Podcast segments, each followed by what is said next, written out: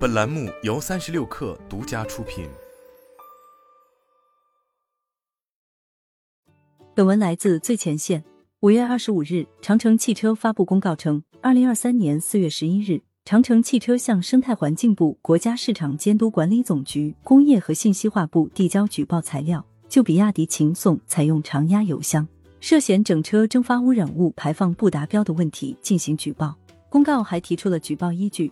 根据《环境行政处罚办法》规定，环境保护主管部门对涉嫌违反环境保护法律法规和规章的违法行为，应当进行初步审查。经审查符合下列四项条件的，予以立案：一有涉嫌违反环境保护法律法规和规章的行为；二依法应当或者可以给予行政处罚；三属于本机关管辖；四。违法行为发生之日起到被发现之日止，未超过二年，法律另有规定的除外。违法行为处于连续或继续状态的，从行为终了之日起计算。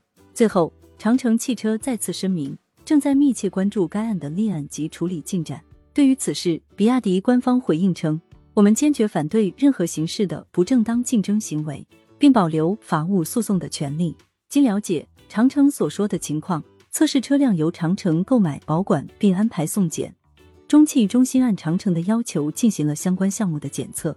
测试车辆严格来说不符合国标要求的送检状态，即应由第三方抽样、保管及送检，并要求完成三千公里磨合后测试。而长城送检的车辆在检测时里程仅为四五零、六七零公里。鉴于以上，我们认为其检测报告无效，长城不能以此作为依据。我们的产品及相关检测符合国家标准，在国家权威机构通过认证。我们欢迎有关部门随时过来调查、取证和检测。比亚迪作为全球第一家推出插电式混合动力汽车产品的企业，在插混技术上有二十多年的积累和迭代，不像有些同行想的那么简单。新能源事业发展至今相当不易，中国品牌成长至今也相当不易。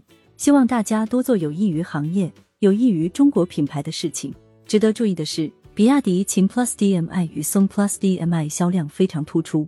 据乘联会数据显示，二零二二年宋 Plus DM-i 全年销量为三十八万八千零四十八辆，是 SUV NPHEV 的年度双料冠军。而秦 Plus DM-i 二零二二年全年销量也超过十八万辆，同样是比亚迪全系列中的销量担当之一。不仅如此，比亚迪宋 DM-i 冠军版将在今天下午十五点整发布。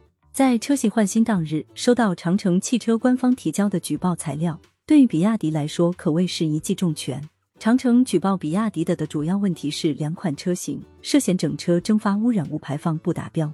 根据整车国六蒸发排放标准，整车中有三大类排放：尾气排放、蒸发排放、加油排放。